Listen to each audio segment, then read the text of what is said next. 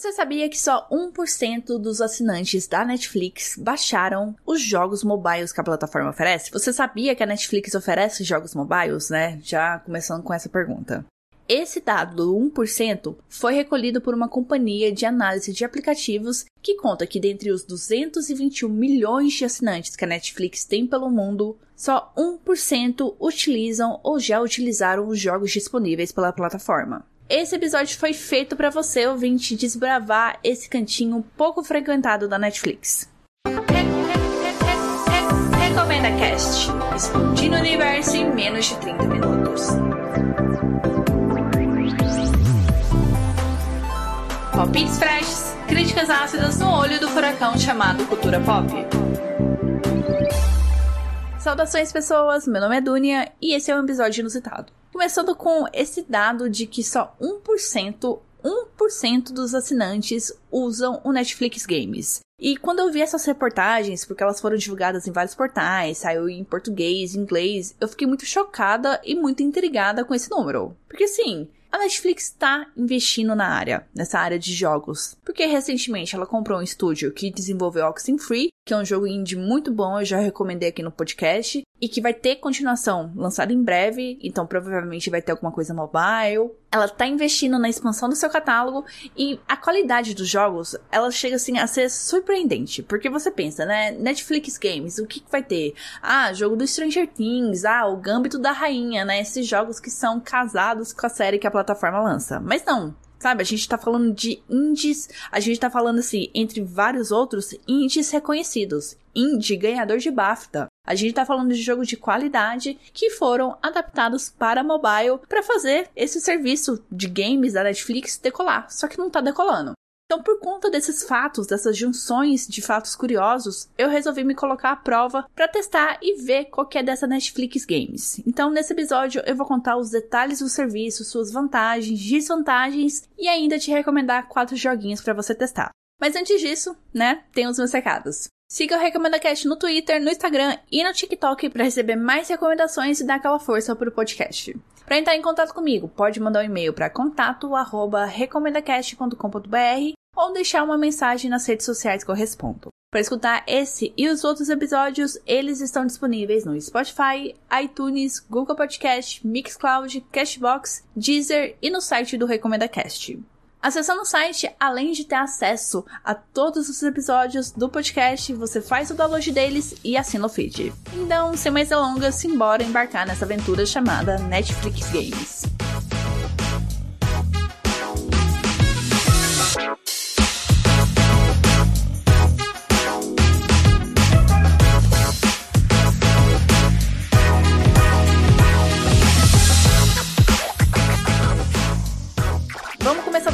Né? A Netflix Games começou em novembro de 2021, não faz nenhum ano isso, e ela começou com um catálogo assim bem mirradinho, né? Começou aos poucos e hoje já conta com 25 jogos disponíveis para todos os assinantes. E dentro desse catálogo tá incluso assim indies famosos como Before Your Eyes, Into the Breach, Moonlighter e tá previsto jogos ainda mais famosos como o polêmico 12 Minutes, o que concorreu ao BAFTA ano passado. Também tem jogo brasileiro e ele se chama Relic Hunters Rebeldes. Então, assim, o catálogo tem muita variedade de jogo e vai desde o joguinho do Stranger Things até jogos premiados.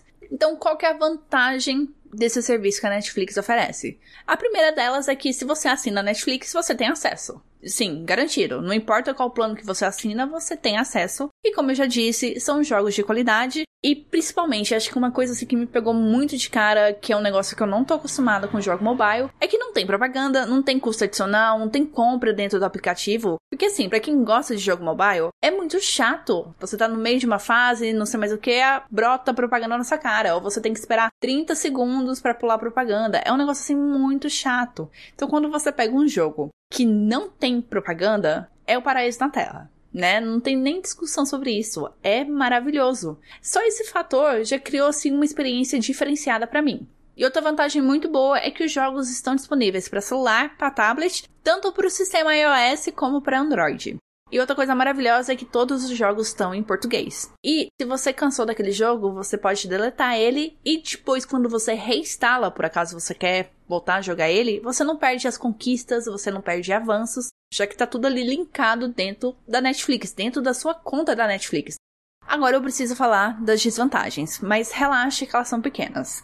A principal delas é que alguns jogos são pesados. E quando eu falo pesado, é jogo de meio giga. Meio giga. Isso é paia, isso é muito ruim, porque assim, é um jogo que eu sei que eu vou baixar, eu vou jogar o mais rápido possível e eu vou deletar. Provavelmente eu não vou jogar uma segunda vez, porque eu não quero ocupar tanto espaço assim, por conta de um jogo que vai me entreter ali por uma hora, duas, no máximo três, sabe? Então, nossa, e outra coisa também ruim é que os jogos são exclusivos da Netflix. Então, se você cancelar o serviço, se você perder acesso à conta, não sei, já era, sabe? Adeus joguinho e adeus seu progresso. Então, essas são as desvantagens. Agora que eu já apresentei o serviço, já apresentei vantagens e desvantagens, já contei um pouco da história, uma história bastante curta, né? Não tem muito o que eu comentar. Vamos partir para as recomendações.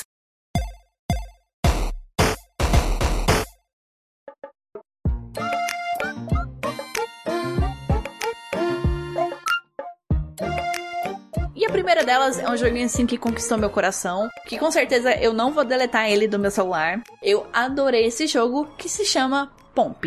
Pomp é um jogo de escalada com visual assim muito fofinho, muito colorido, que parece uma mistura de Pokémon com Kirby.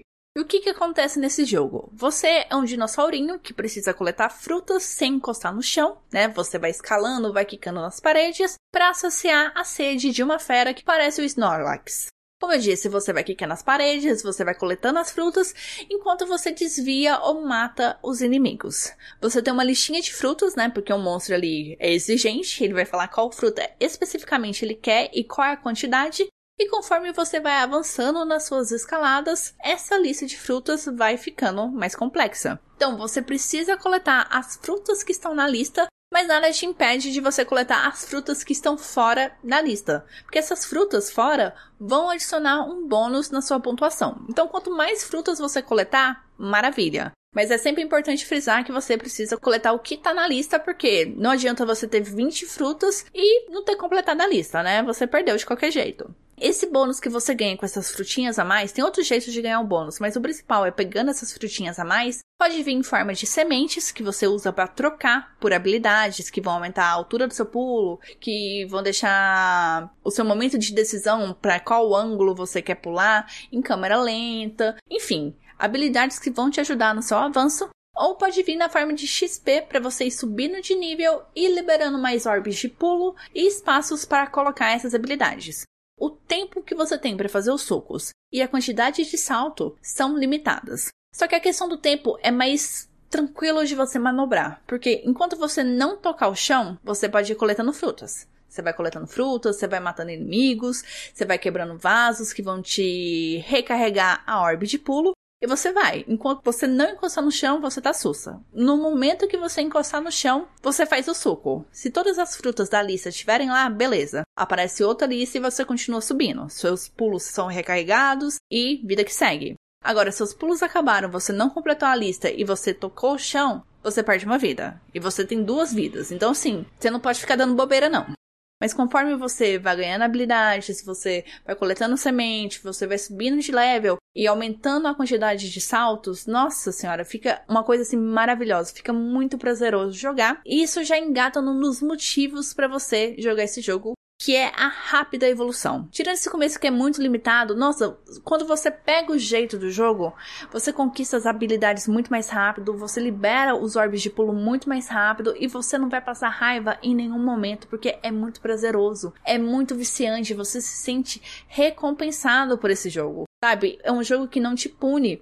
E além disso, o jogo vai adicionando complexidades durante a sua jornada. Porque você lembra que eu falei que tem uma listinha de frutas e que não importa, você pode pegar quantas frutas você quiser que estão fora dessa listinha que vão ser bônus para você? Vai chegar em um certo momento que vai falar, ó, oh, você pode pegar todas as frutas menos essas. Então, se você pegar a fruta proibida por acaso, por engano, já era, você perde todas as frutas coletadas. Outra coisa assim que eu achei maravilhosa é que o cenário vai mudando, não é um cenário assim de rolagem infinita a mesma coisa, né? Você vai passando por uns quatro, eu acho que são quatro ou cinco mundos, e esses mundos têm suas particularidades. Vão ter inimigos diferentes que se comportam de maneiras únicas, vão ter apetrechos que vão te ajudar na sua escalada. Então, assim, cada cenário ali tem suas particularidades. E com isso, infelizmente, ouvinte, você vai acabar se viciando, porque eu estou viciada nesse jogo. Nossa, quando eu não tenho nada assim para fazer, eu pego o celular e fico jogando. E outra coisa também que ajuda nesse vício, nesse apego, é o visual e a trilha sonora. Aliás, a pessoa que desenvolveu esse jogo desenvolveu um jogo indie assim muito bom, que é o Downwell, que seria o oposto do Pomp, porque no Pomp você escala, no Downwell você cai. Então, assim, você vê que o cara se dedicou para aquilo, né? Não é só mais um jogo de mobile. Então, assim, é um cara que colocou amor ali naquele jogo e você percebe isso. Então, Pomp, ele se destacou para mim e eu recomendo, assim, muito vocês darem uma chance para esse jogo.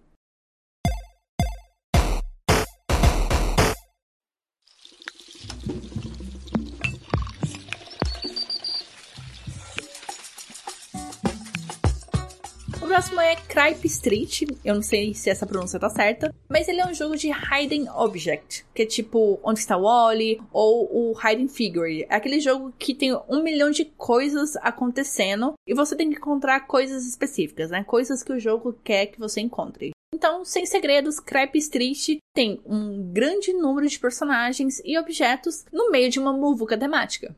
E o importante desses jogos é que eles precisam ter ferramentas que vão te ajudar nessa busca, né? Porque já que é interativo, né? Você não pode deixar o usuário ali só se fudendo, porque deixa de ser um negócio prazeroso para virar uma chatice, né? E a pessoa vai desinstalar rapidamente aquele jogo. Então, como o Crepe Street se ajuda a te ajudar? Primeiramente, que ele mostra um pouco do perímetro em volta do personagem ou objeto que você está procurando. Não é simplesmente acha esse cara de capuz lilás no meio dessa muvuca. Ele mostra, tipo, um certo diâmetro, o que que tá em volta daquele personagem, para você conseguir pegar alguma característica que te chama atenção, que vai te ajudar a localizar esse objeto. Talvez seja parte da roupa de um cara, talvez seja o pelo de um animal, talvez seja um detalhe do cenário. Isso ajuda, ajuda bastante. E outra forma que o jogo te ajuda é te dando habilidades para você comprar. E essas habilidades são duas: são o termômetro e a seta. O termômetro usa aquela noção básica de frio ou quente, né? Você vai passeando no cenário e ele vai te informando: ó, oh, tá frio, tá quente. A seta serve assim para quando você estiver de saco cheio e falar assim: ó, oh, jogo, só me fala onde tá, porra. Aí a seta vai te apontar exatamente aonde está o que você está procurando. E é claro, né? Vão ter personagens e objetos que são muito mais difíceis de achar do que outros, né? O jogo pede para você achar uma latinha de refrigerante, um rádio, um sanduíche, né? Como que você vai achar isso?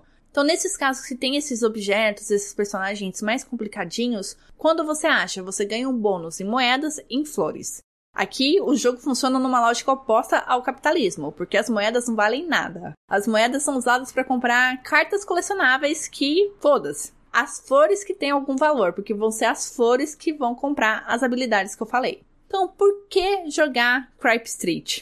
Primeiro que não tem como negar que o jogo tem personalidade. E assim, sendo bem sincera, todo bom jogo de Hidden Object precisa disso, né? Precisa ter personalidade. Então, o jogo aqui se destaca porque ele tem uma estética própria e ele é engraçado, ele é fofo e ele é colorido. Quando você acha um personagem, ele vai ganhar uma pequena animaçãozinha ali, nada muito grandioso, mas que conforme você vai passeando, você tá procurando outros objetos, procurando outros personagens, fica divertido você ver, nossa, eu achei esse cara, olha o que, ele tá fazendo. Principalmente se esse personagem, esse objeto tem alguma relação com música. Porque você vai passeando de acordo com, com a temática do cenário, você vai ouvindo diversos tipos de músicas. E você vê isso logo no começo, porque uma das primeiras fases é um desfile de rua, onde está acontecendo a maior loucura. E conforme você vai se movimentando pelo mapa, você vai ouvindo um pseudo samba, você vai ouvindo um pouco de música clássica, você vai ouvindo os insetos, os patinhos na lagoa, e eu achei assim o máximo isso. São pequenas coisas, pequenos detalhes assim que me ganham. É importante também falar que o jogo trabalha com três modos. O modo normal, que é esse que eu tô comentando para vocês, que você tem uma lista de personagens e você vai desbloqueando as fases. Tem um desafio diário para você que gosta de ser desafiado, porque ele tem tempo e são poucos personagens e objetos que você tem que achar num cenário específico. E tem o modo Zen, que assim, você só vai. Vai, vai até quando você aguentar. Então, para quem curte esse tipo de jogo, Cripe Street assim é maravilhoso.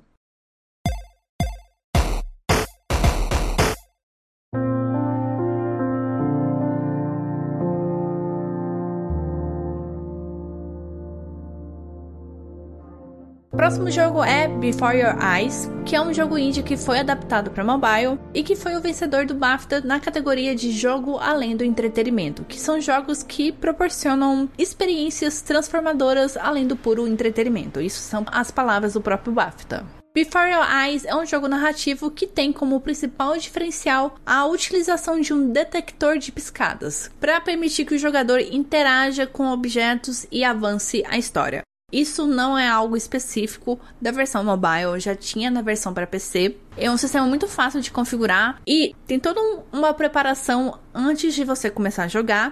Uma dica que eu dou muito importante é que não desativa esse detector por mais que ele dê umas bugadas, ele vai te dar umas bugadas, ele vai te dar um pouquinho de raiva em alguns momentos. Sem ele, o jogo ele perde muito do seu propósito e muito do seu charme. Porque a essência do jogo é trabalhar na ideia de que a vida passa num piscar de olhos. Qual é a história de Before Your Eyes? Você morreu e a sua alma é recolhida pelo Caronte. E ele quer ouvir a história da sua vida para apresentar para guardião daquele local. Depois da história contada, essa guardiã vai decidir se você vai para um lugar melhor ou se você permanece naquele limbo. Então você começa a contar sua história desde quando era um bebezinho, aí você vai vendo essas passagens, vai interagindo com alguns objetos, e sempre que aparecer o metrônomo, que é aquele instrumento que serve para marcar o ritmo, e você piscar, vai rolar um salto temporal. Sabe, você pode piscar durante a cena inteira. Apareceu o metrônomo, a primeira vez que você pisca, pula. E esse salto temporal pode ser de minutos ou pode ser de anos. Então, várias vezes você não vai conseguir ver a passagem inteira. Mas não surta. Relaxa, porque o jogo é feito de um jeito que você consegue preencher as lacunas através de partes visuais da próxima cena ou por conta de trechos de conversa. Então, durante esses vislumbres da sua vida, você descobre que era filha de uma compositora frustrada que precisou trabalhar numa área que ela não gostava para sobreviver que ela sofreu muita pressão do pai, que também era músico, que ela tá prestes a fazer a mesma coisa com você. Porque ela tá aproveitando do fato de você ser um garoto solitário e de ter algum talento ali pro piano para forçar você a se dedicar aquilo ao máximo, para você conseguir bolsa numa escola famosa e realizar o sonho dela e consequentemente realizar o sonho do pai dela de ter um musicista famoso na família. Só que você não tem vocação para música. E junto disso, uma garota da mesma idade que a sua se muda para casa ao lado e vocês começam a ficar amigos. E por conta dessa amizade, você acaba se dando mal no teste de admissão lá da escola de música famosa e sua mãe fica pistola. E é com essa situação que você e seus pais vão descobrir que a sua verdadeira vocação é ser artista. E que você tem talento para isso, que você está disposto a fazer uma faculdade, seguir na área e assim vai. Só que chega um momento em que o Caronte te interrompe e fala assim: ó, parou. Parou que você tá mentindo. Eu sei que você tá mentindo para mim, as coisas não são bem assim, por favor, parou. Aí vocês vão revisitar essas memórias que você acabou de passar com outros olhos. E mesmo com você piscando nos momentos mais errados possíveis, o jogo conta a sua história de um modo que você não fica perdido ou fica sem resposta. Então não precisa ficar forçando o olho, ficar segurando o olho assim, não vou piscar, meio laranja mecânica, sabe? Não pisca à vontade. Porque vai chegar um momento em que você vai começar a chorar e vai ficar muito difícil não piscar. Porque a história é extremamente emocionante, é uma história extremamente interessante, sensível.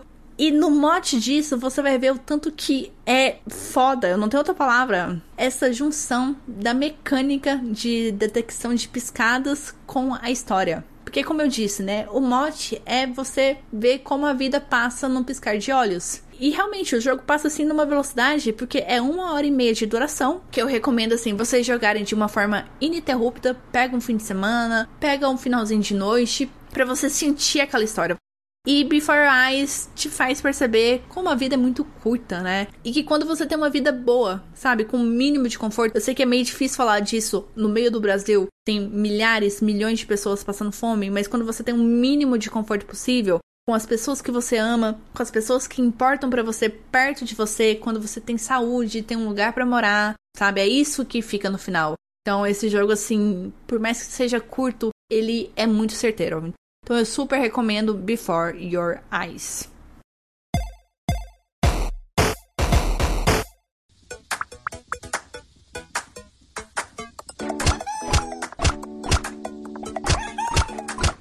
O último jogo dessa lista se chama Bowling Bowlers, que é um boliche com obstáculos. onde você tem fase, missões onde liberam novas skins de bola, desafios diários. É um jogo de boliche meio diferenciado. Porque assim, na essência, o seu objetivo é acertar os pinos e cumprir a fase num tempo estipulado, porque aí você vai ganhando moedas, onde você vai liberando novas skins, só que no meio disso tem obstáculos, e os obstáculos, assim, são das formas mais diferentes possíveis, porque pode ser alguma coisa na pista, pode ser rampa, é uma loucura. E essas fases estão dentro de mundos e esses mundos são temáticos. Então, o tema desse universo vai se aplicar em toda aquela fase, vai se aplicar nos obstáculos. Por exemplo, o primeiro mundo é doce. Então vai ter pirulito, vai ter chocolate, vai ter macarrão, vai ter bala. Nossa, vai ter um monte de coisa ali no meio da fase para te lembrar, ó, essa fase é no universo dos doces. Então, assim, Bowling Bowlers é um jogo bem basicão. Eu trouxe ele aqui porque é um jogo que não inventa roda. E muitas vezes é só isso que a gente quer, sabe? É só um joguinho de ficar vidrado no celular, mexendo o dedo e pronto. É um joguinho para passar o tempo. Mesmo assim, esse jogo tem alguns diferenciais. A primeira coisa que me chamou a atenção foi que ele brinca com a ideia de perspectiva. Porque boliche, né, é aquela pista reta onde você vê basicamente o horizonte, você vê os obstáculos chegando, tudo. Só que tem alguns momentos nas fases onde o jogo brinca, né? Fala assim: "Ah, vamos fazer umas curvas aqui, vamos virar para direita, para esquerda". E é nesses momentos que eu me sinto tensa, porque meu senso de direção é uma bosta. Esquerda e direita para mim assim, eu preciso parar um segundo e entender onde é esquerda, onde é direita então, quando o jogo faz isso, me tira do plano para me colocar em curva, subida, descida, eu fico doida. Então, essa mudança já quebra com essa sensação de segurança de que, ah, vai ser uma pista reta e pronto, né? Só precisa ficar ali desviando. Segunda coisa é que os desafios diários são cabulosos. Assim, o jogo vai da facilidade, que é o começo, para um desafio diário complicado. Eu não consegui terminar nenhum desafio diário. Eu me esforçava muito, mas eu não conseguia, porque Jesus! É muita coisa acontecendo na tela, você tem que pensar rápido, são alguns obstáculos que você ainda não viu nas fases que você já liberou ali no modo normal. Então, se você gosta de desafio, gosta de se sentir testado, desafiado, né, achando muito fácil ali aquelas fases normais, recomendo. Desafios diários. E o último motivo é que Bowling Bowlers vai além de um jogo de boliche. Porque ele vai adicionando habilidades que não fazem o menor sentido, já que você está controlando uma bola de boliche. Então, por que, que uma bola de boliche andaria no skate, né? Andaria num foguete, andaria num avião? É essa pergunta que eu me faço. Por que, que tem uma bola de boliche no avião? E por que, que tem pinos de boliche em outros aviões e você precisa atirar neles? Então, assim, é um jogo que pira totalmente na batatinha. É um jogo, assim, bastante inocente, mas que te diverte e que te surpreende.